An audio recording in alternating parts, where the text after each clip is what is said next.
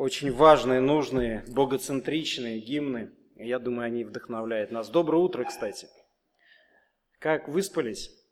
Я уверен, потому что в 10 должно было начаться у нас все. А началось чуть позже. Слава Богу, то, что выспались. И я надеюсь, что мы сегодня, то время, которое у нас отведено на конференцию, мы посвятим тому, чтобы бодрствовать, бодрствовать и слушать, и учиться тому, что хочет Господь нам проговорить в наши сердца, дорогие мои. Кстати, уже кто-нибудь жаловался вчера вечером своему отцу? На кого-нибудь? Уже приходили к папе, нет? Разговаривали с ним? Мы верующие, да?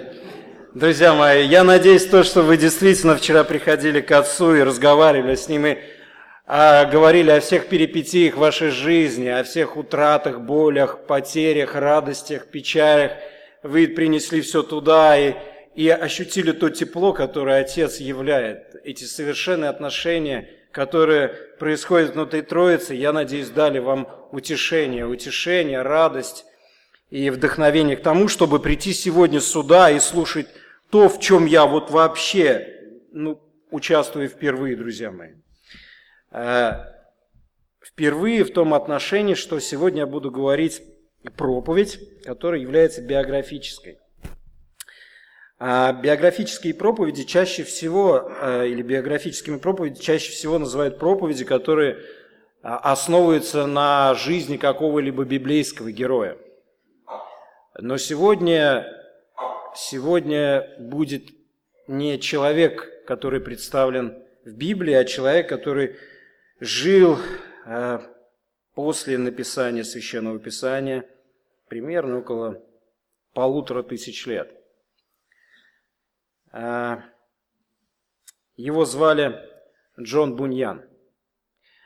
Когда сегодня я доделывал э, эту проповедь, какие-то штрихи вносил в нее, я заплакал, друзья мои. Не выдержала душа, и я разрыдался.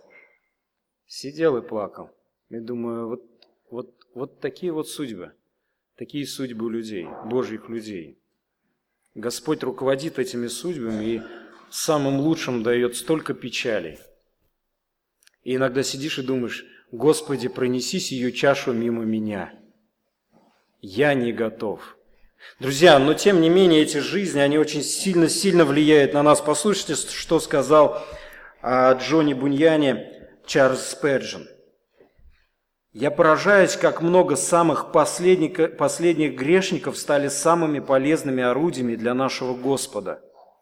Посмотрите на Джона Буньяна, он хулил Бога, он шел в церковь и бил в колокола, но как только открывались двери церкви, он отправлялся играть в кегли. В деревенском трактире никто не смеялся так громко и весело, как Джон Буньян. Группа людей посещала молитвенный час, но никто не проклинал их так гнусно, как Джон. Он был зачинщиком самого безбожного дела, советником каждого порока. Если в деревне было совершено какое-либо зло или какая-нибудь безбожная проделка, то не надо было гадать. Джон Буньян участвовал в этом. Но потом все изменилось. Кто стоял потом пред судом? Кто говорил, если вы выпустите меня из тюрьмы, то я завтра с Божьей помощью снова буду проповедовать Евангелие? Кто 12 лет просидел в тюрьме, а когда его хотели отпустить, если он пообещает больше не проповедовать, ответил «нет». Лучше я останусь здесь, пока мои веки не порастут мхом, но я должен и хочу проповедовать Евангелие Божие, как только выйду на свободу. Удивительная личность. Удивительная личность, друзья мои, когда я думал и размышлял, когда братья дали мне такое задание подготовить именно биографическую проповедь, и это будет примером поклонения. Я долго размышлял, потому что есть много биографий, доступных сегодня для нас на русском языке, которые в том числе прочитал я, но вот душа, она прилипнула почему-то вот к этому человеку. Наверное, потому что, потому что он очень похож уж, или я уж очень похож, по крайней мере, начало своей жизни на него. И я знаю, что и многие, кто здесь присутствует, наверное, себя тоже узнали. Есть люди в истории, которым нужно важно подражать. И Джон Буньян один из тех, кому нужно и важно подражать. Поэтому сегодня с Божьей помощью, друзья мои, с Божьей помощью я постараюсь э, дать такие выдержки из его жизни, которые, возможно, побудят вас еще больше и глубже, более осознанно преклоняться пред тем, кто сотворил вас для вечной радости в нашем Господе. Давайте прочитаем перед тем, как мы перейдем к деталям его жизни, послание к филиппийцам, которое поможет нам увидеть, увидеть важность того, почему мы должны подражать людям Библии, людям, в чьих жилах текла Библия, и в сердцах и умах которых было поклонение Богу. 17-21 стихи 3 главы послания к филиппийцам. Апостол Павел говорит, подражайте, братьям, мне и смотрите на тех, которые поступают по образу, какой имеете в нас. Ибо многие, о которых я часто говорил вам, а теперь даже со слезами говорю, поступают как враги креста Христова. Их конец погибели, их Бог чревы, и слава их в сраме, они мыслят о землем. Наше же жительство на небесах, откуда мы ожидаем и Спасителя Господа нашего Иисуса Христа, который уничиженное тело наше преобразит так, что оно будет сообразно славному телу Его, силою, которую Он действует и покоряет себе все. Друзья мои, несколько причин, почему, почему Джон Будниан является той личностью, которой мы можем подражать. Подражайте ему, потому что есть много тех, кому не нужно подражать. Это факт, друзья мои. Много людей, которые говорят от имени Господа, много людей, которые живут и притворяют, казалось бы, Божий замысел в своей жизни, не являются таковыми. И апостол Павел в данном тексте, он показывает и говорит о том, что эти, есть много людей, которым не нужно подражать. И эти люди могут быть как лидерами церкви, так и простыми обычными ее членами. Эти люди обычно замкнутые на себе, обычно очень высокого мнения о себе. Это люди не группы, это люди э, такого плана, которые притягивают, возможно, внимание, но никак не являются теми, кому нужно подражать. Они могут завести либо в какой-либо страшный грех, либо э, в какую-либо страшную ересь. Одним из таких людей, если кто-то помнит, был Арий в истории церкви. Когда описывают его характер, то это был добрейший души человек. Это был добрейший души человек. Но у него была одна проблемка. Он, откры... А, он отвергал божественность Христа. Вы знаете, он увел очень большую массу людей за собой только по одной причине. Он поведением своим привлекал людей к себе. Будьте внимательны, друзья мои. Поведение не есть повод к тому, чтобы идти к той истине, которую исповедует человек. У нас есть, у нас есть только одна истина, и этой истиной является Священным Писанием, через которое мы фильтруем буквально всю информацию, и в том числе от жизни многих людей. Второе, подражайте. Подражайте Буньяну, друзья, потому что Буньян был похож на Христа. Если вы посмотрите на его жизнь, посмотрите его жизнь, то вы будете шокированы от того, как он себя вел. И вы сегодня, сегодня в этом убедитесь. Одним из самых любимейших его стихов э, находилось, находится во втором послании Коринфянов, первой главе, 8-9 стихах. «Ибо мы не хотим оставить, — говорит апостол Павел, — вас, братья, в неведении о скорби нашей, бывшей с нами в Асии, потому что мы оттекчены были чрезмерной сверхсилы, так что не надеялись остаться в живых». Это точно подходит к Джону Буньяну, друзья мои. Его жизнь – это постоянное хождение по лезвию бритвы постоянное хождение, постоянные утраты, постоянные печали, пренебрежение, постоянное давление. И в этом во всем он оставался верным Господу. Он был похож на Христа, который был мучим и проходил скорби. Дальше апостол Павел говорит, но сами в себе имели приговор к смерти для того, чтобы надеяться не на, не на не самих себя, но на Бога, воскрешающего мертвых. Вот, вот девиз, вот девиз жизни. Джона Буньяна. На Бога надеяться, друзья мои. И в этом он очень был похож. И в этом он очень был похож на Христа. Третье. Подражайте Джону Буньяну, подражайте Джону Буньяну, потому что, потому что он жаждал небес более, чем чего бы то ни было. В самом конце, если Бог позволит, дойти до конца этого семинара или этой проповеди, вы услышите и увидите те слова, которые он сказал в конце своей жизни. Это удивительные слова, друзья мои. И наш текст, э, и наш текст э, говорит как раз об этом в послании филиппийцам. Наше же жительство на небесах, откуда мы ожидаем и Спасителя Господа нашего Иисуса Христа. Подражайте, потому что они жаждали небес. Они о небесном более говорили, чем о чем-либо еще. Это люди, это люди, которые были поглощены небесами. И последний, подражайте, потому что они имели надежду. Они имели надежду. Надежду на Господа, который придет за ними. Это было мотивацией тому, чтобы стремиться к Нему еще быстрее, еще быстрее и еще быстрее. Итак, дорогие друзья, мы переходим к жизни этого человека, удивительного человека, и мы поговорим для начала о том, когда был рожден этот поклонник, этот пример поклонения. Родился он 28 ноября 1628 года. Это примерно 385, не 385. Сколько лет назад? Много.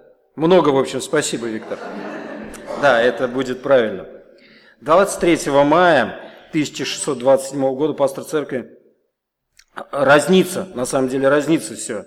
Э, э, зафиксировал брак 23 мая 1627 года пастор церкви Эльстоу, это небольшая деревушка, зафиксировал брак Томаса Буньяна и Маргариты Бентли. Э, это был второй брак Томаса Буньяна, он был лудильщиком. Знаете, что это такое? Это те люди, которые чинили утварь металлическую, медную утварь, то есть это была их профессия, и э, она заключалась не в том, что у них такой вот, типа, э, сейчас вот есть э, ремонт обуви, ларечек такой, да, у них этого не было. То есть они ходили по дворам, по деревне, в ближайшие селения заходили, может быть, даже в города и кричали, кому нужна починка, кому нужна починка. То есть профессия отчасти неблагодарная, друзья мои. То есть тебе нужно было носить с собой инструменты для того, чтобы зарабатывать себе на хлеб и обходить очень небольшие территории. Так вот, Томас Буньян, отец, отец, отец Джона, он был как раз лудильщиком. У Томаса от первого брака, это был второй его брак, у него было две дочери, а, а Джон родился буквально через год после брака а, Маргариты и Томаса. Вот что говорится об этом, о его рождении. Все, что мы знаем о рождении Джона Баньяна, это сухая официальная запись в церковной книге Эльстоун. Джон, сын Томаса Буньяна, Буньяна-младшего, крещен 30 ноября. Его имя стоит между именами 18 других детей, которые, по всей вероятности, также родились 1628 году. Вот так скромно и просто начинается отданная Господу жизнь. Сразу же можно сказать, что этот человек был выходцем из абсолютно простой семьи. Абсолютно простой семьи, которая не, не имела достатка как такового, которая постоянно нуждалась в деньгах, в заработке, в еде. Это была вот такая семья. И когда мы смотрим на жизнь э, Буньяна, то это поражает человек, который является автором около 60 книг. 60 книг. Не имел образования как такового. Все, что он умел делать, это читать и писать. Это было самое первичное образование, которое он получил. Самое обычное и доступное для того времени образование, которое включало в себя умение читать и писать. Вот как сам Буньян описывает свое образование – Бог пожелал вложить в их сердце, то есть родителей, желание послать меня в школу, так что я научился читать и писать. И вот еще, еще задолго до того, как Господь начал милостивое дело покаяния в моей душе, я полностью забыл то малое, чему научился. То есть это был человек абсолютно безграмотный. Если вот так вот говорить, он говорит, вот то, чему я когда-то научился в школе, в начальной школе, когда я научился читать и писать, я и то позабыл, потому что образ жизни был такой ужасный, что к моменту, когда Господь коснулся его сердца, он, он уже не понял, не помнил, что у него было. Это удивительно, друзья мои. А вот как охарактеризовал его образование и образ жизни до обращения его близкий друг Чарльз Део. Он сказал, что о Буньяне в то время можно было говорить как о большом безбожном грешнике и необразованном человеке. Удивительно. Автор 60 книг, пастор церкви, которого любил народ, абсолютно необразованный, выходец абсолютно из простой семьи.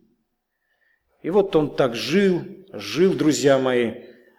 Единственное, на что он мог надеяться, это на то, что он станет таким же лудильщиком, как его папа, и будет также зарабатывать себе деньги и как-то кормить ту семью, в которой он жил.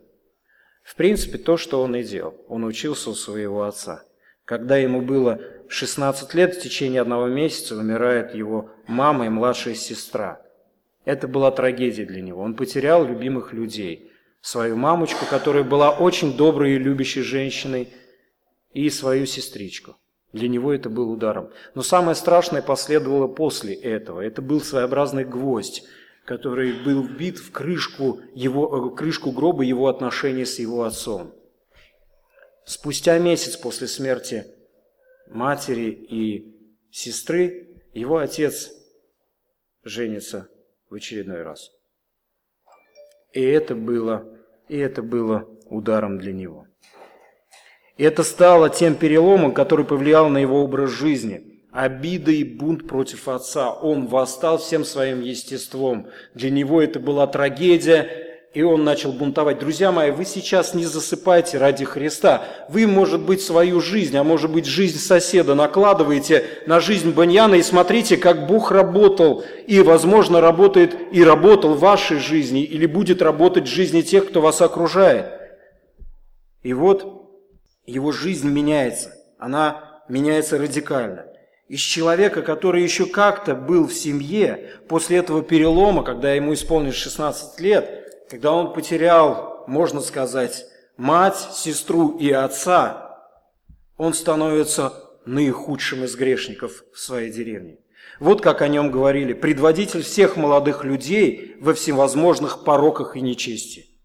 Это человек, в мыслях которого разврат, грабеж и все остальное были центральным посылом.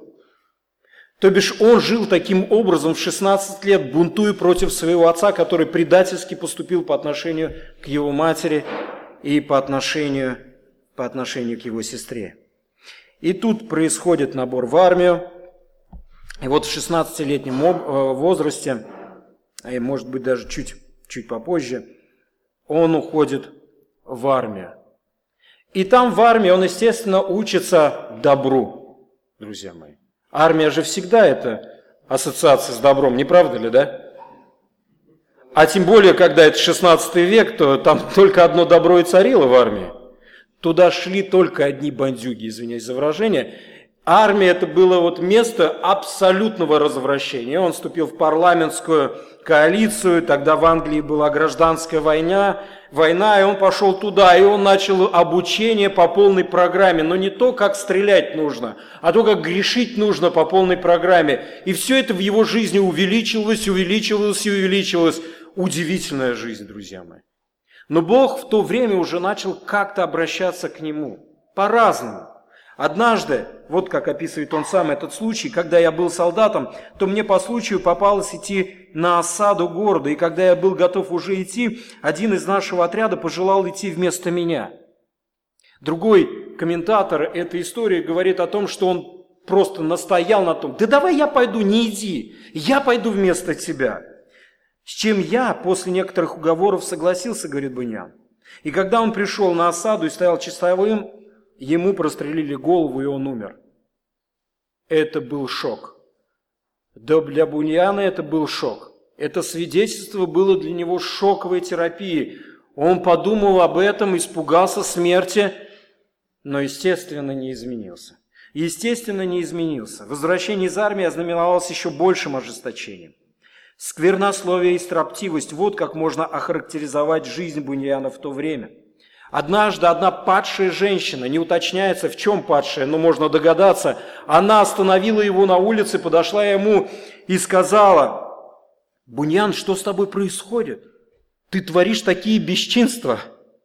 Падшая женщина подходит и говорит ему, представляете, обличает. Падшие женщины обычно говорят, здорово, как ты творишь такие бесчинства, я готова быть с тобой навеки. Но падшая женщина была возмущена его поведением и говорила, ты творишь такие бесчинства. И вот что она сказала буквально. Она говорит, что большего сквернослова она вообще не видела в жизни.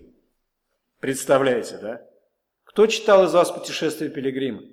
Кто не прочитал, домашнее задание, следующая конференция Бог даст, и если Бог позволит стоять мне здесь, я вызову кого-нибудь из зала, и вы будете цитировать оттуда ссылки. Друзья мои, это важно прочитать. Это нужно прочитать. Вы узнаете там себя. Вы узнаете там себя. Вы узнаете свою борьбу и свои отношения с Богом. Читайте обязательно. Читайте обязательно. Так вот, каким был Буньян. Вы представляете, да, это падшее, безграмотное, сумасшедшее, сквернословящее существо. Человеком сложно, назвать. Если грешницы, грешницы страшные говорили о нем, что он вообще возмутительно себя вел, то представьте, насколько возмутительно он себя вел. И вот, когда ему э, исполняется 21 год, э, приходит какая-то степенность в его жизнь. Сложно говорить о том, что на это повлияло, но, наверное, возраст, все-таки он начал взрослеть, 21 год. Он работает лудильщиком, ходит по городам. Представьте себе сквернослово, он наверняка, если кто-то читал его книги, то вы видите, насколько образен его язык. То есть ему покажи микрофон, он расскажет, что это пышное дерево, на котором цветут яблоки и так далее. То есть у этого человека был настолько богат язык и воображение, что он на ходу придумывал очень много. Я знаю такого человека, кстати, вы тоже. Вот.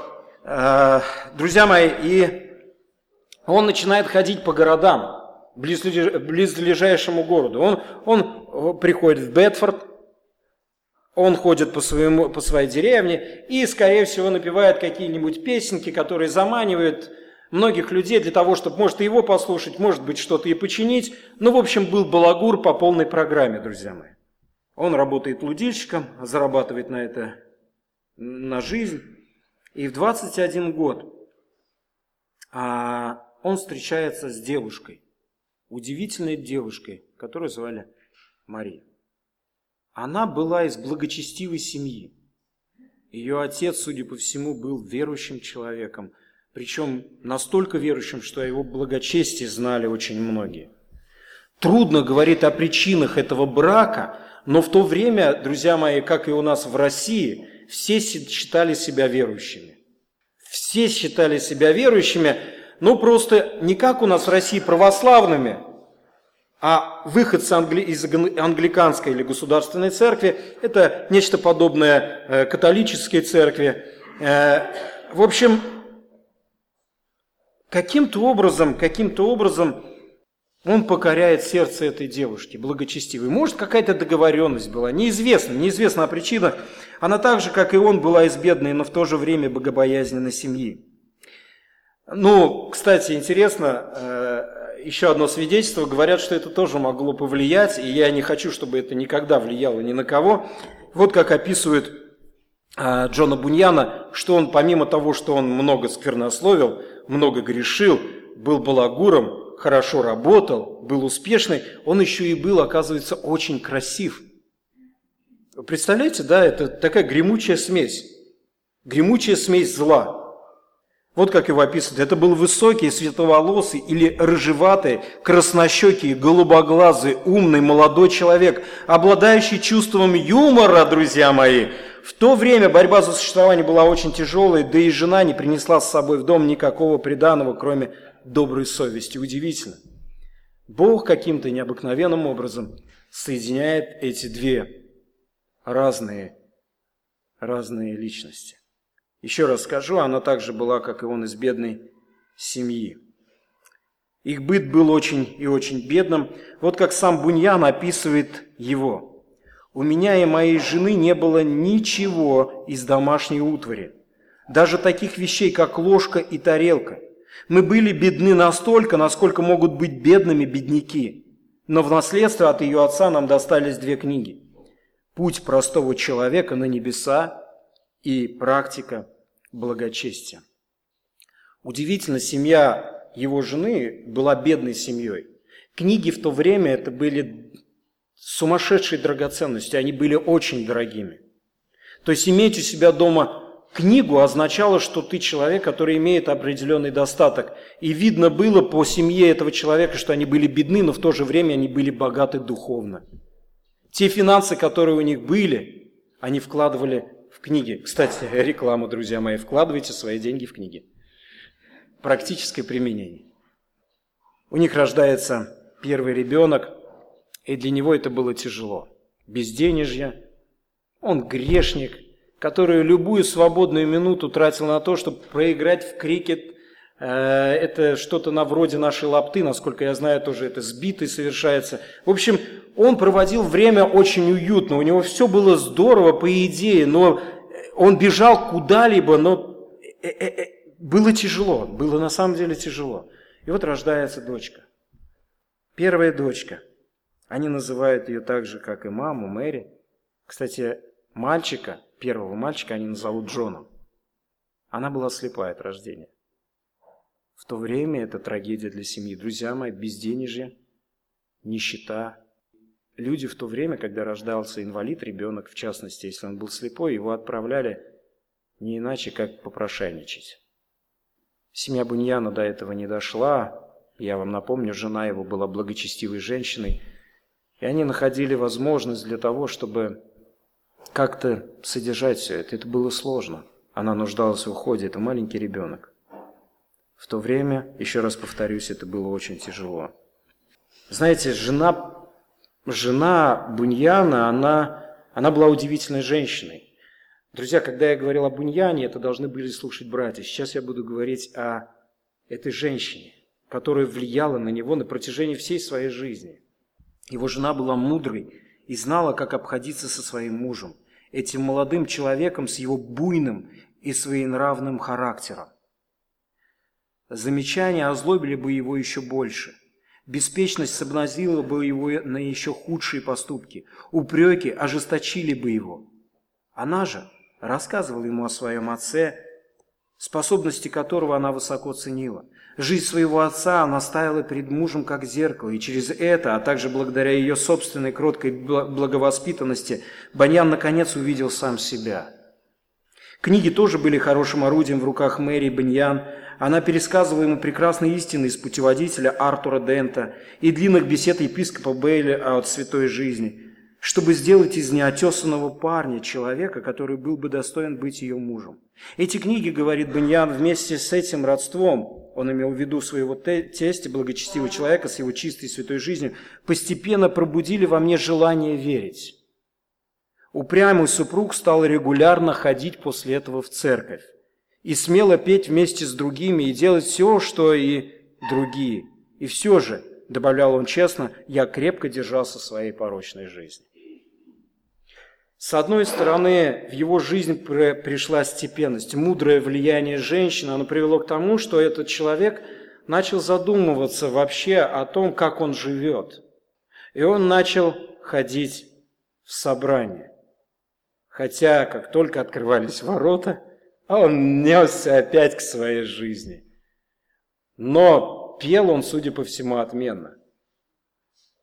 Пел он, судя по всему, отменно. И вот однажды, играя в крикет, а, произошло, чудо. Постоянно кроткое, мудрое влияние жены Буньян, а, Буньяна приносит свой плод. Однажды, когда в очередной раз Буньян пошел со своими друзьями играть в крикет, он услышит голос. Да-да, голос, друзья мои, не пугайтесь. Именно так. Если вы будете читать Пуритан, то вы очень увидите много мистики как таковой. Но именно так это было в то время. А знаете почему? Потому что общество было насыщено религиозными словами. Там по-другому, другими категориями не думали. Так вот, хочешь ли ты оставить твои грехи и попасть на небо, или ты хочешь со своими твоими грехами попасть в ад? И печаль охватила ее мужа. Мой дух был полностью убежден, что я большой ужасный грешник, говорит Буньян. Он начал размышлять об этом. На него нахлынули волны всевозможных чувств, и его сердце начало тонуть в отчаянии. «Плохо, если грешишь», — думал он, — «но также плохо, если не грешишь», — продолжал думать он. «Не лучше ли много грешить, чем мало грешить, если все равно погибнешь в аду?» – пришел к выводу он.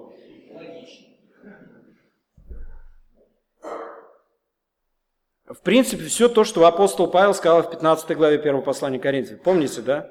Если я только в этой жизни надеюсь на Христа, то я несчастнее всех человеков. Лучше что делать? Грешить, друзья мои. После игры я, продолжает Буньян, не говоря ни слова, на глазах у всех встал и ушел. Просто представляете, играл, играл, голос услышал, потом он переспросил у своих друзей, слышали ли они, они сказали, ты в своем уме.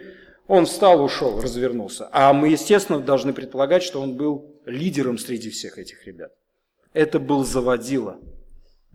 С этого момента в жизни Буньяна начинается изменение. Изменение приходит в его жизнь, удивительные изменения. И для всех становится ясно, что-то произошло с ним. Что-то с ним произошло. Он начинает поклоняться, друзья мои. Да как? Он бьет в колокол в церкви, избавляется от дурных привычек, читает Библию. И вот что он пишет о себе. «Я думал, что понравлюсь Богу, так как никто другой во всей Англии. Красивый, светловолосый, голубоглазый парень. Колокол в руках. Благочестивая жизнь. И он думает, ну все, Бог просто от меня в восторге. Вот чему ему не хватало Богу-то на небесах. Буньяна появился наконец-таки.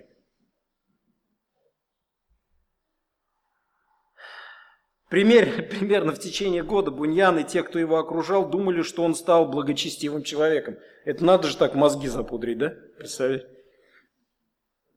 Но как он сам выразился о том времени, я не знал еще Христа и его благодати. Вот как описывает его состояние биограф Фрэнк Мот Харрисон. Все, что было связано с церковным богослужением, стало для него предметом поклонения. Мы говорим о поклонении, друзья мои. Он полностью был наполнен духом суеверия, так как многое в церкви Эльстоун, это англиканская церковь, возбуждало э, безудержную фантазию будущего сновидца – Консоли, поддерживающие потолочные балки на западной стороне, изображали ужасные фигуры. К восточной стороне они становились все приветливые. Причудливые рожицы на цоколе бассейна для крещения представляли злых духов. Считалось, что при крещении их изгоняет из младенца. Все эти пережитки из темных времен привлекали взор Буньяна и занимали его мышление. Он посвятил свое мышление, свой рассудок, свое поклонение видимым образам.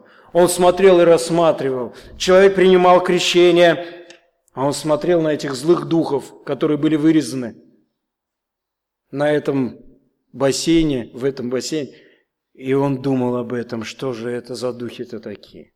И как же они летают, и как же они извращают. И он всему этому поклонялся по полной программе. Все это просто завораживало его внимание. Он был увлечен. Друзья, не, не задумывались о себе. Когда Божье Слово произносится с кафедры, чему вы поклоняетесь в этот момент? Или когда вы встали, чему вы поклоняетесь в момент, когда мы произносим слова гимна?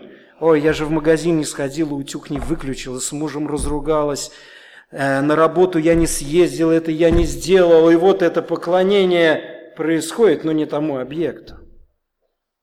Вот Джона Буньяна было так. И жизнь благочестивая, и поклонение вроде видимое. И считает он себя самым лучшим, лучшим. Вот еще о нем сказано. Он с суеверным страхом поклонялся всем сердцем всему, что принадлежало церкви. Все, что принадлежит церкви, было достойно того, чтобы э перед этим преклоняться.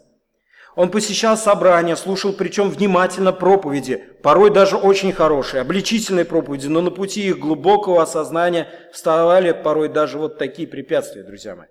Слушайте женщины внимательно, которые пытаются обратить, может быть, своих детей, может быть, своих мужей. Вот какое препятствие. Не ведая об этом, его добрая жена, несмотря на свои молитвы, рассеяло вызванное пастором доброе влияние.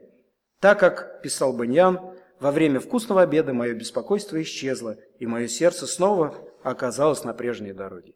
Да не кормите вы своих мужей вкусно, которых вы хотите обратить. Пусть задумаются, что там хуже будет в аду, да? Интересное препятствие. Сам Буньян описывает то, что когда он приходил обеспокоенный с церкви, тут жена готовила прекрасный обед, и он ел и думал, да в принципе жизнь-то удалась. Что еще нужно-то? Лучше уж грешить, чем не грешить. Или если уж уж грешить, то по полной грешить. Все улетучивалось. Все беспокойство улетучивалось во время вкусного. Я пошутил, кстати, вкусно готовьте, друзья мои. А то сейчас возьмете на вооружение, скажете на конференции, наставили.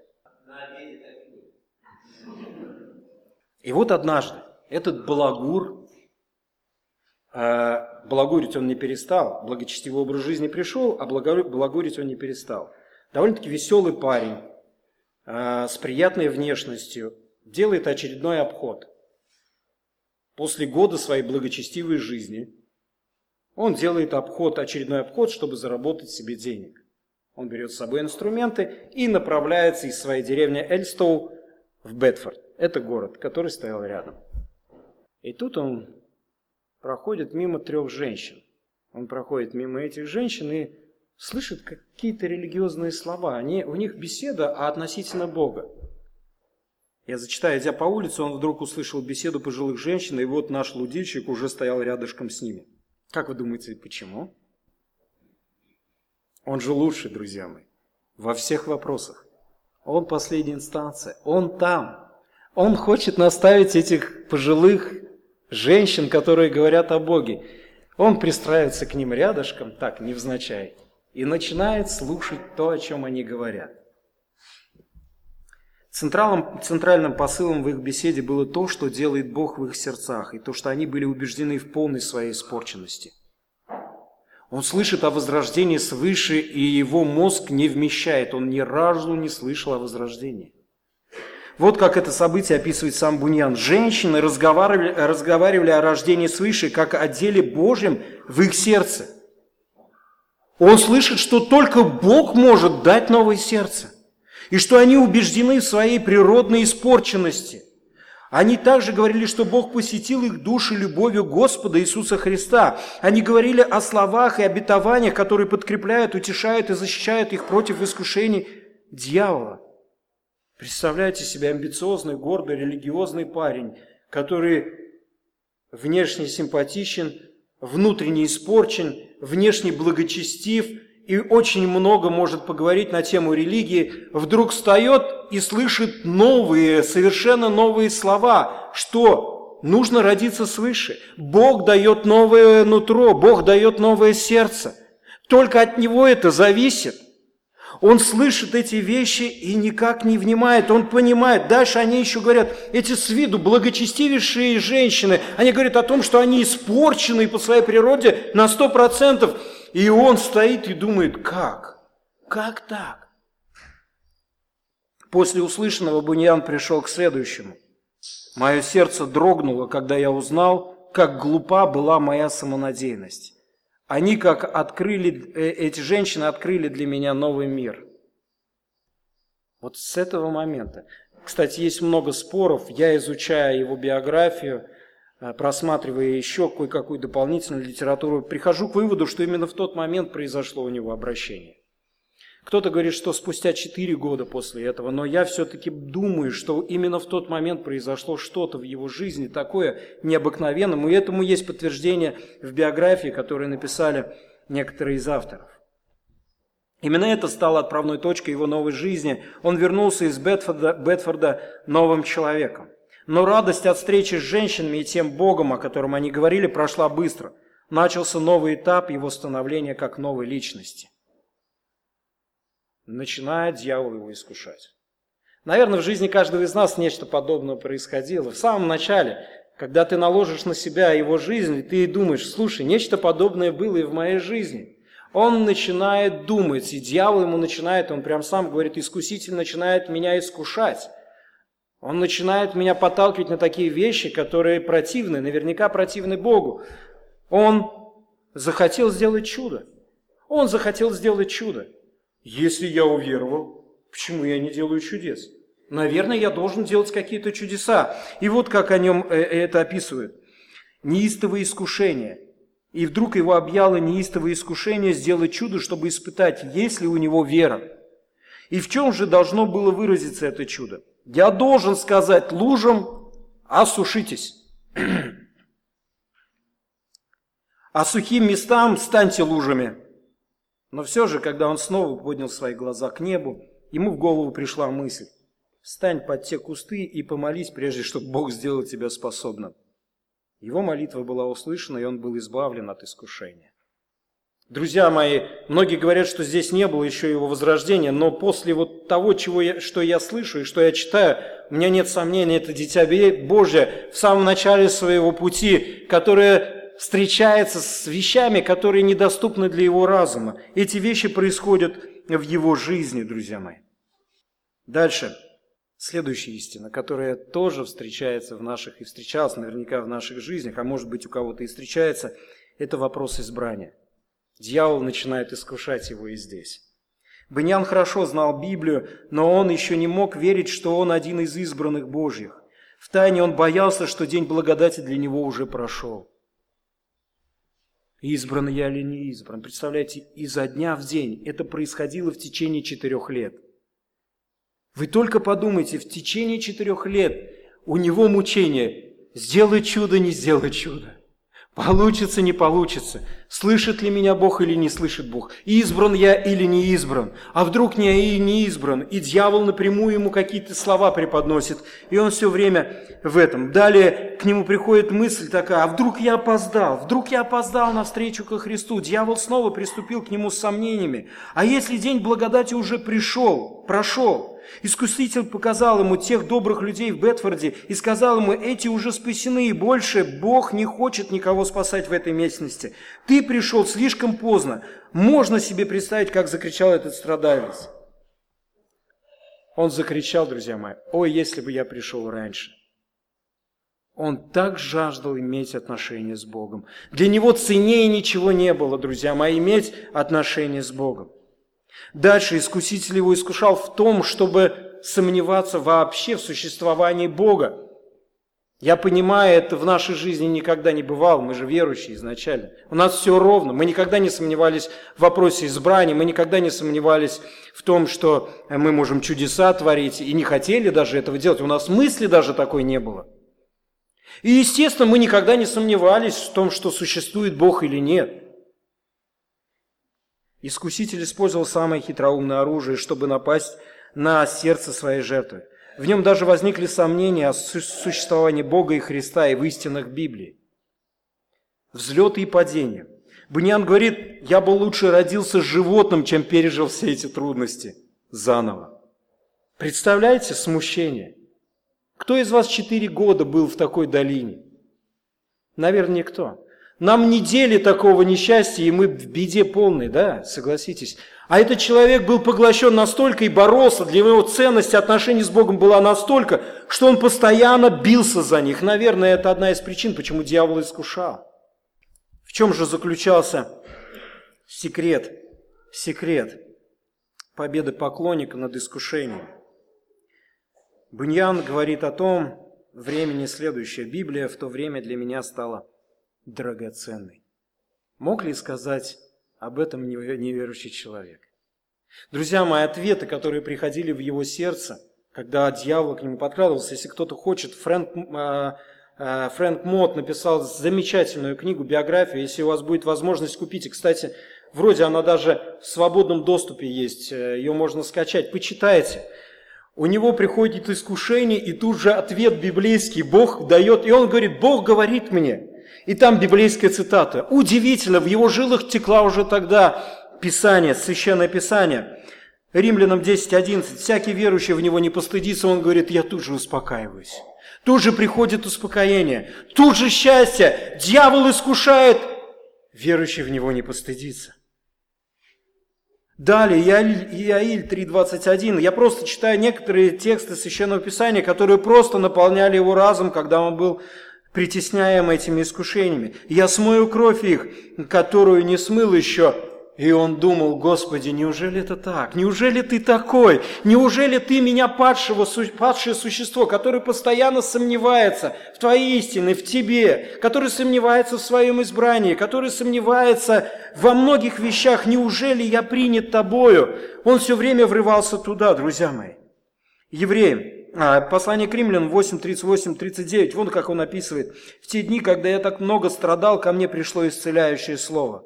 Ибо я уверен, что ни смерть, ни жизнь, ни ангелы, ни начало, ни силы, ни настоящее, ни будущее, ни высота, ни глубина не может отлучить нас от любви Божией во Христе Иисусе. Целые параграфы библейские приходили ему с небес напрямую, друзья мои. Удивительно. Нам максимум сегодня в головы цитаты выдающихся авторов залетают. Но библейские цитаты мы даже... Не, это не может быть, чтобы ему кто-то проговорил. Нет. Это удивительно, но тексты Священного Писания приходили как раз в тот момент к нему, с небес напрямую, когда он был сильно искушаем. Евреям 2 глава 14-15 стихи. «А как дети причастны плоти и крови, то и он также воспринял он, и дабы смертью лишить силы, имеющей державу смерти, то есть дьявола избавить тех, которые от страха смерти через всю жизнь были подвержены рабству». Дьявол искушает. Ты не спасен, ты не избран. Посмотри на свои пороки, посмотри на свою жизнь, и истина небес приходит ему в сердце. Ты мое дитя, ты со мной. Помимо Писания, его молитва была удивительна. Он видел славу тех, которые были спасены, и жаждал радоваться вместе с ними. Молитва его сердца была, друзья мои, послушайте внимательно. Пусть сегодня она у вас таковой будет.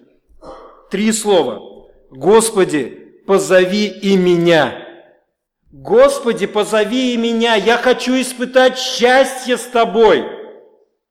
Они, они имеют счастье с тобой. Помните, Пол Вошер, кто-то слышал, видели, наверное, свидетельство, когда он говорит, я в три, на три дня залез в шкаф платяной и врывался туда в небеса, чтобы и мне испытать то, что испытывали для меня, до меня люди которых я знал. Он говорит, я знал людей, которые действительно восторгались Богом, но я не хотел жить их восторгом, я хотел жить своим восторгом о нем. И здесь мы видим то же самое. Господи, позови и меня. И я тоже к тебе хочу, друзья. И я к тебе тоже хочу. Я хочу жить не их счастьем, я хочу жить своим счастьем о тебе. Много на пути его становления в вере встречалось лживых людей, опасных людей с лжи, э, ложными истинами. И вот как он обращался к Господу, послушайте. «Господи, я ничего не знаю и не могу отличить истину от заблуждения. Господи, не оставляй меня в моей слепоте и помоги взвешивать все за и против этого учения. Если оно от тебя, не дай мне уклониться от него. Если же оно исходит от дьявола, то дай мне не принимать его. Господи, в этих вопросах я полагаю мою душу к Твоим ногам. Не дай обмануть меня. Я смирение прошу Тебя об этом. Послушайте, друзья мои. Он не лез в богослов... систематическое богословие Эриксона или Грюдома, или Райри, или еще кого-то. Он приходил в первую очередь туда. Их тогда не было, кстати, но тем не менее, друзья, он приходил к Богу, он вставал на колени, и как безграмотный человек, униженный и оскорбленный, который признает свою нищету, он приходил туда и говорил, Господи, ничего не понимаю, полный ноль, помоги, пожалуйста, выйти в этой ситуации, а? Господи, хочу лишь Тебя знать. Это удивительно. Однажды, когда я был в пути, говорит он, и снова начал страшиться, что внутри у меня не все в порядке, в мою душу пришли слова – Твоя праведность в небе. Мне казалось, как будто я внутренним взором вижу Иисуса Христа, одесную Бога. Там моя праведность, так как моя праведность сам Иисус Христос, а Он вчера и сегодня и вовеки тоже. Теперь на самом деле цепи упали с моих ног, и мои искушения оставили меня, поэтому я одно время жил в сладком мире с Богом через Иисуса Христа. Четыре года страшных и ужасных искушений закончились именно вот в это время. Именно в это время он начал осознавать, это такое своеобразное, действительно прогрессирующее откровение в жизни человека, в его личных отношениях с Господом, когда он понял, что праведность его во Христе. И он, как сам говорит, поэтому я одно время, не всегда, жил в сладком мире с Богом через Иисуса Христа. Когда мы можем жить в сладком мире с Богом через Иисуса Христа? Когда, друзья мои? Когда есть четкое осознание и понимание Евангелия. Праведность моя на небе. Туда я взираю. Оттуда источник моей жизни, моего счастья, моего вдохновения, моей любви только там. И ни в чем бы то было еще. Друзья, я думаю, что мы сейчас закончим и продолжим в самом конце нашей конференции. Итак, мы остановились вместе с вами на его обращении, на его жизни. Из этого мы можем сделать несколько практических выводов. Друзья мои, покажите мне, э, э, да ладно, не буду говорить. Я больше чем уверен, что здесь большое количество сидит тех людей, которые думают, да что мы, да что я. Что я могу? Никогда так не думайте. Вы ничего не, не можете. Это сто процентов. Бог может сделать из вас человека, который напишет 60 книг. 60 книг, о которых можно говорить, говорить и говорить, и все они насыщены Богом, Его славой, и поклоняться Ему. Друзья мои, не надо говорить о том, что вы когда-то что-то отморозили, что-то потеряли, что-то у вас исчезло с памяти. Не надо так говорить. Вот он, живой пример. Криминальный человек, безграмотный, ставший очень популярным в том отношении, что он приводил людей к Господу. Не отчаивайтесь. Женщины, сестрички мои дорогие, посмотрите на Мэри. Это удивительная женщина. Вот такой бы характер каждой сестрички, я думаю, церкви бы ликовали. Пожалуйста, друзья мои, если будет время, найдите время, почитайте биографию Буньяны, и, сестры, особенным образом обратите, на, обратите внимание на эту сестру. Благочестивую, любящую, кроткую, смиренную. Посмотрите на нее. И самое главное, искушения всегда будут. Искушения всегда будут. И никакая дисциплина, друзья мои, никакой глагол «должен» вам в этом не поможет – вы не должны вставать утром и не должны вставать, в обе, э, вставать на колени в обед перед Богом, чтобы возносить Ему молитву, чтобы не искуситься. Поймите, Бог, Бог, Он не работает таким образом. Если я сделаю так, то Он поступит так. Он работает по благодати. Вы желаете такого Бога? Вы желаете, я единственное попрошу вас, чтобы вы желали к этому Богу приходить всегда, потому что Он лучший. Он несравненно лучший, к Нему бегите, с Ним общайтесь, Он вас поймет, так, как понимал Он Буньяна. Ради Христа. Давайте помолимся.